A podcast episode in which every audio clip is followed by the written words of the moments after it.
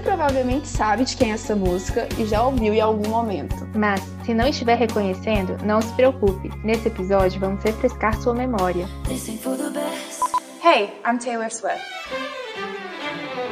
Hey, I'm Taylor Swift. Oi, eu sou a Clara. E eu sou a Júlia. E esse é mais um episódio do Além dos Acordes.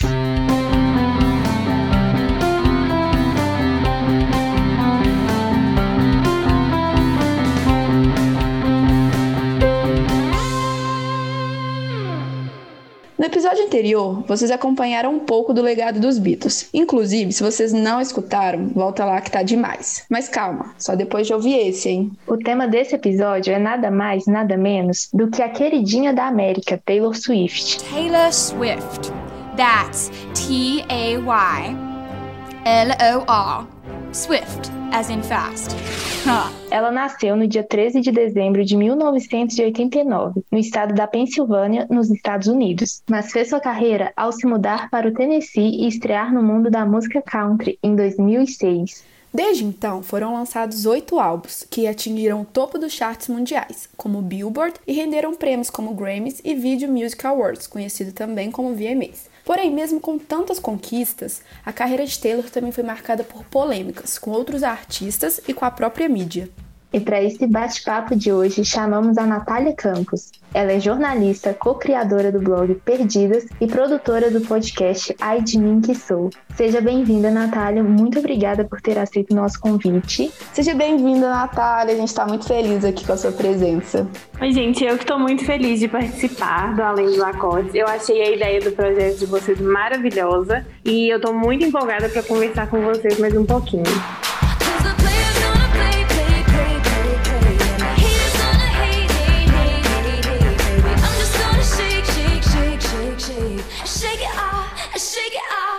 Começar essa jornada, acho que é impossível não associar o nome Taylor Swift à imagem da menina ideal, romântica, ligada à família, um estilo mais conservador mesmo. Muito por ter começado a carreira cedo, aos 16 anos, ela teve que moldar a imagem para alguém que defende os ideais americanos. Isso reflete até no documentário que ela lançou recentemente com a Netflix, que chama Miss Americana. Vamos discutir um pouco sobre ele mais pra frente. Mas nos últimos anos, a Taylor vem desconstruindo essa imagem e criando uma que condiz com quem ela é hoje e com as coisas que ela acredita que são importantes. Inclusive, cada álbum que é lançado influencia bastante na imagem dela.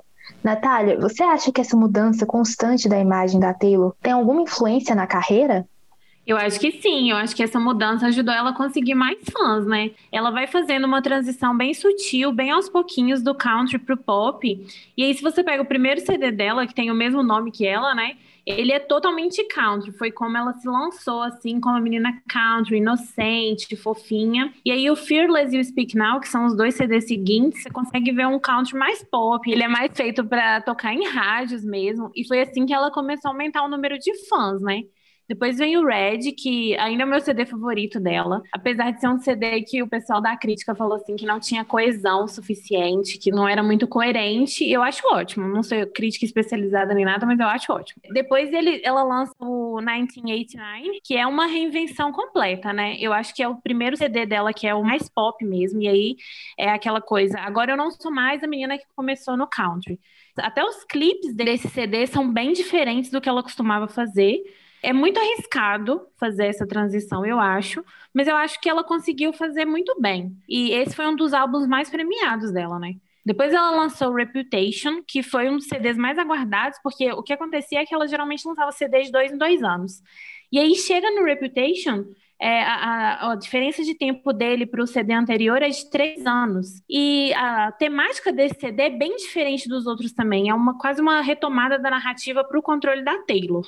É, ela fala muito mais abertamente sobre como as pessoas percebem ela, e eu acho que ela foi bem perspicaz, assim, nessa, nessa análise dela, nessa percepção, e como que essas coisas afetavam ela pessoalmente, né? É interessante porque esse CD é lançado depois de um período que ela desapareceu da mídia. E quando ela anunciou essa volta, ele já foi uma coisa muito diferente também do próprio CD anterior, que era um CD bem pop, e esse já é, ele é um pop bem mais elétrico, assim, digamos assim. Ela fala que o Reputation ele tem tipo um filtro sobre como é a vida dela. E eu acho essa uma análise interessante. Depois do Reputation tem o Lover, que é o sétimo CD, ele é mais sobre a vida dela de uma forma natural. Ele é um CD muito sobre estar apaixonada. É a primeira vez que a Taylor está vivendo um relacionamento mais estável. Então, isso reflete muito nas composições dela. E o último, que é o Folklore, que é um CD muito diferente dos outros, mas não por causa das músicas, mas por causa da forma que foi lançado. Ele foi lançado no meio da pandemia, né? Tava todo mundo em casa, foi uma coisa inesperada. Não teve divulgação que ela fazia antes. Ela geralmente faz sessões secretas com os fãs para falar sobre o CD para os fãs ouvirem e os fãs ficam falando, ah, essa música é perfeita, essa não é. E esse não teve nada disso. E ele é um álbum com uma pegada mais indie. Se é que dá para falar que alguma coisa que a Taylor faz é indie, né, gente? É, a Taylor realmente muda a cada álbum. Está muito relacionado ao momento de vida em que ela se encontra.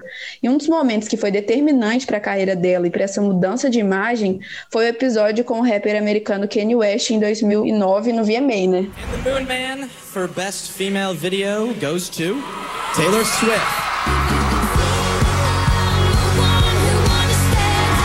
Thank you so much.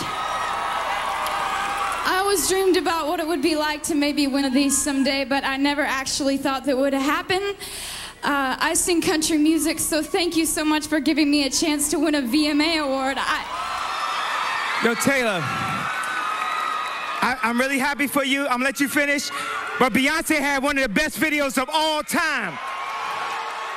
Você acabou de ouvir o trecho em que Kanye West interrompe Taylor durante seu discurso de agradecimento pelo prêmio de melhor vídeo feminino. Kanye diz que estava feliz pelo prêmio de Taylor, mas que a Beyoncé merecia mais por ter um dos melhores vídeos de todos os tempos. Everyone is talking about this Kanye West thing, aren't they? In case you're lucky enough to have missed it, Kanye West interrupted a young singer named Taylor Swift while she was President Obama calling Kanye West a jackass. Esse momento com certeza foi um divisor de águas, né? Não apenas para a carreira da Taylor, mas também na vida pessoal dela.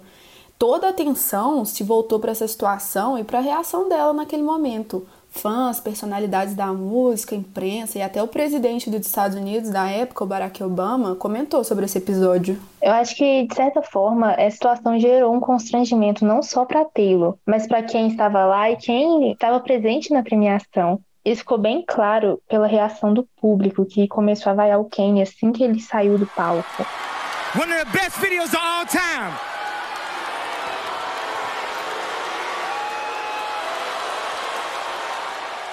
O que ela fala no, no documentário, né? Inclusive, é que isso foi um impacto muito grande para ela, porque ela estava acostumada, ela criou a carreira dela inteira de forma a fazer as pessoas gostarem dela.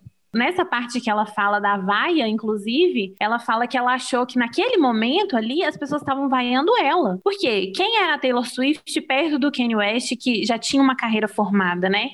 Então, assim, é um baque enorme para ela e envolve todos os problemas de antes, dela não se achar merecedora das coisas. E aí também eu acho que acabou gerando um impulso nela, e ela fala sobre isso para fazer coisas que tivessem impacto depois. Então, isso é muito legal, tipo, o jeito que ela se reconstruiu, assim, que ela conseguiu pegar esse momento que poderia ser um momento humilhante e talvez até uma coisa para finalizar a carreira dela, né? Porque a gente sabe que muita gente concordava com o que ele estava falando, e ela consegue transformar isso em uma coisa que vai dar muitos fãs para ela. É, esse impulso foi realmente importante e a gente vê isso nos álbuns que vieram após a polêmica, né? Ela conseguiu fazer uma transição total de seu estilo musical, do country ao pop, e também na maneira de se vestir, de agir com a mídia. É impressionante que o conflito entre os dois reflete na carreira deles até hoje. Em meados de 2015 e 2016, Kanye West lançou uma música chamada Famous. Em um dos trechos, ele insinua que Taylor só é famosa por causa dele e utiliza a imagem da Taylor, representada por uma boneca, durante o clipe da música, e essa representação não foi nada legal. É, os dois começaram a discutir através das redes sociais. A Taylor disse que nunca tinha dado permissão para o Kanye citar ela de maneira pejorativa.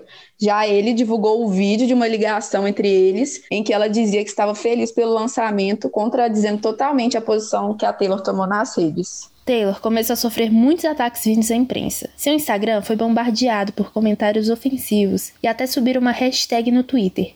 Taylor Swift's Over Party foi parar nos Trend Topics, e as pessoas simplesmente cancelaram a Taylor, uma vez que acreditavam que ela teria mentido sobre o Kanye. Ou seja, cancelar é boicotar a carreira e parar de consumir as músicas que a Taylor produzia. Essa segunda treta é uma coisa que mudou muito a perspectiva da Taylor que as pessoas tinham dela, né? Que a mídia tinha dela, porque as pessoas até então ela era essa coisa.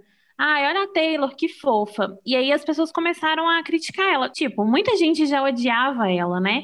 Só que aí teve essa coisa assim: ah, agora eu estou autorizado a falar mal da Taylor Swift publicamente. Obviamente tem muita misoginia envolvida aí. Eu acho que tomar o, lado do Kenny nessa história foi muito fácil para muita gente, apesar dele estar falando absurdos, né? Que ele quer autorização para chamar ela de um palavrão em uma música, né? For all my Southside niggas that know me best, I feel like me and Taylor might still have sex. Why? I made that famous. I made that famous. Porque ela tenta reconciliação com ele e ele meio que usa isso para vantagem dele, né? Ele fala assim: "Ah, então vou fazer uma música falando que eu tornei ela famosa". Mas ela acaba usando isso pro bem dela, porque depois disso ela entra nesse ato e é daí que sai o Reputation, né? É o maior tempo que ela fica sem aparecer na mídia, sem ser fotografada por paparazzi, sem dar entrevista, mas durante esse tempo ela estava fazendo composições. Então eu acho que a história do Reputation igual eu já falei, é muito sobre ela retomar o controle narrativo da própria vida. Uma forma dela aceitar, talvez por a duras penas, né, que ela não vai ser querida por todo mundo. E tá tudo bem não ser querida por todo mundo também. Eu acho que essa história, tanto do Reputation quanto do conflito entre o Kane e a Taylor, mostra muito como a mídia e o jornalismo cultural, principalmente, eles são mais pautados às vezes pelas polêmicas envolvendo os artistas do que pela própria música, porque ela ganhou muito mais destaque quando quem invadiu o palco lá em 2009 e falou que ela não merecia o prêmio, e depois com toda essa briga em 2016, do que quando ela lança os álbuns. E isso mostra muito como o jornalismo tem mudado.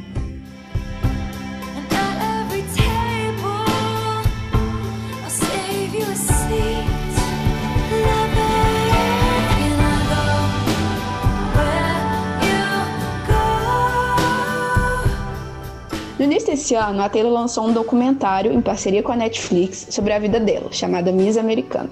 Inclusive, a escolha pela direção de Lana Wilson foi da própria Taylor. O documentário mostra um pouco sobre a construção dessa carreira e sua relação com a imprensa ao longo dos anos, que é algo que a gente vem abordando nesse episódio dos vários pontos abordados ao longo da obra, um que chama bastante atenção é a relação dela com a política. É interessante ver como o comportamento dela mudou durante os anos e como ela tomou consciência do poder que a voz dela tem sobre seus fãs e as pessoas que a acompanham geralmente. Por exemplo, ela até criou uma aba especial no próprio site em que incentiva os cidadãos americanos a se registrarem para as eleições. Não, e agora, próximo das eleições né, presidenciais dos Estados Unidos, a Taylor se declarou novamente contra a reeleição do Donald Trump através de uma revista que chama V Magazine, que é uma revista super famosa do país. Ah, e para quem não acompanha a Taylor, ela passou a maior parte da sua carreira sem se manifestar.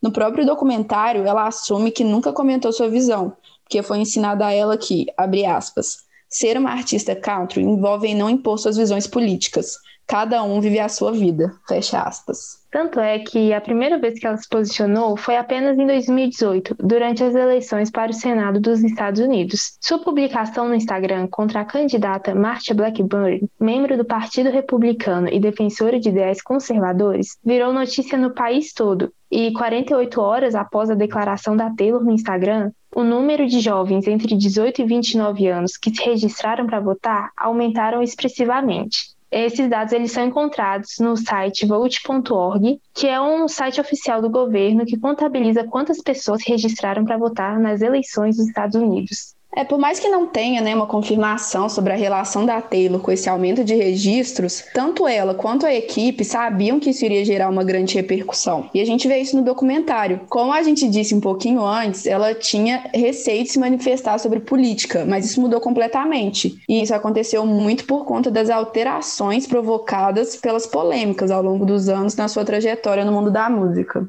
Nessa mudança de comportamento, me chamou muita atenção uma parte no documentário em que ela se reuniu com a equipe para eles discutirem sobre um possível posicionamento político nas redes sociais. a equipe foi totalmente contra, falou inclusive que era desnecessário e que eles não precisavam de mais uma polêmica sobre a imagem da Taylor. Mas mesmo assim, a cantora se impôs e falou o quanto isso era necessário não só para o país, mas também que ela tinha essa necessidade agora de se posicionar.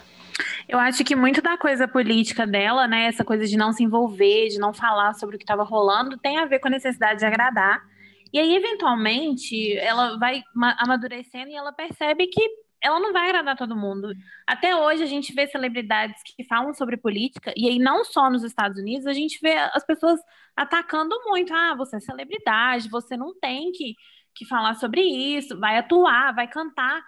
E, e, na verdade, assim, celebridade, gente, é eleitor também, né? Então tem que falar sobre essas coisas. E eu acho que essa coisa dela apoiar, dela falar abertamente contra os conservadores, principalmente vindo de um estado extremamente conservador, foi muito importante para a carreira dela e muito importante para os fãs dela. Porque eu acho difícil hoje uma celebridade que não fala sobre essas coisas, uma celebridade que não se posiciona. Porque vai ter gente reclamando? Vai. Mas eu acho que o pessoal que é engajado de verdade está é, tá muito preocupado com o tipo de conteúdo que está consumindo, com quem produz esse conteúdo.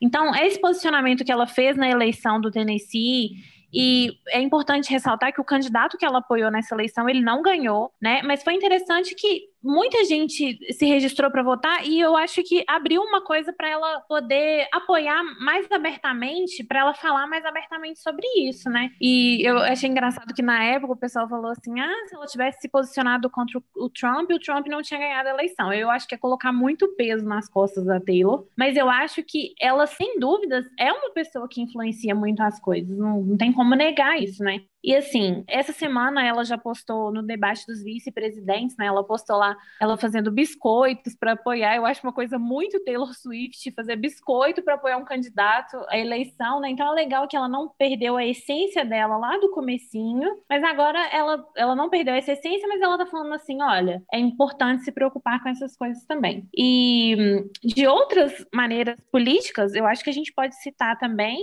a coisa que ela falou do Spotify, né? Que ela tomou um posicionamento, ela falou: olha, eu vou tirar as minhas coisas do Spotify porque vocês não estão pagando os artistas de maneira justa. Que, querendo ou não, é uma coisa que ela não faria no começo da carreira, né? Também porque ela não tinha esse poder todo no começo da carreira, mas porque ela tinha essa necessidade de que todo mundo gostasse dela e tudo mais. E voltando para a política, eu vi hoje mesmo que ela está mandando um cartãozinho escrito vote para os fãs que compram coisas no site, que estão comprando merchandising dela e tudo mais. E isso também é uma maneira bem legal de se conectar, né? Principalmente com os eleitores jovens lá. O documentário foi um ponto chave, né, para fechar uma era da Taylor e iniciar outro. Mas com certeza ela deixou uma mensagem, né, de que quem controla os passos dela agora é ela mesma. E que venham então novas eras a Taylor Swift. Cheio de papo, vamos aos indicados. Vamos aos indicados. Os indicados vamos são... aos indicados. Infelizmente, o nosso episódio está chegando ao final. Natália, muito obrigada por ter aceitado o nosso convite. E para fechar com chave de ouro, que tal você indicar um artista para nossos ouvintes do Além dos Acordes? Eu queria agradecer também por me convidarem para participar, achei muito legal. A minha indicação é Little Mix, que é uma girl band britânica. Elas já têm nove anos que elas estão juntas já, elas se uniram por causa do X Factor. Elas vieram para o Brasil no começo do ano, fizeram um show muito bom. Eu espero que elas voltem um dia, porque depois dessa bagunça toda da pandemia, né? Elas já têm cinco CDs, tem um outro CD a caminho. Estão fazendo um reality show para descobrir a próxima banda que vai abrir os shows delas no Reino Unido. E eu gosto muito que elas são quatro mulheres muito amigas, muito talentosas. Elas já têm uma carreira muito incrível. E, inclusive, elas já abriram um show para Taylor numa turnê nos Estados Unidos. Song about drinks and drugs. Singing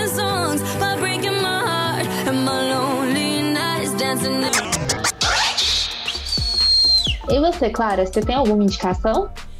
Olha, para indicar para os nossos ouvintes, eu escolhi a Katy Perry. Eu acho que, assim como a Taylor, ela teve que lidar com várias polêmicas né, na vida pessoal dela, na mídia. Então, eu acho que ela é uma boa indicação.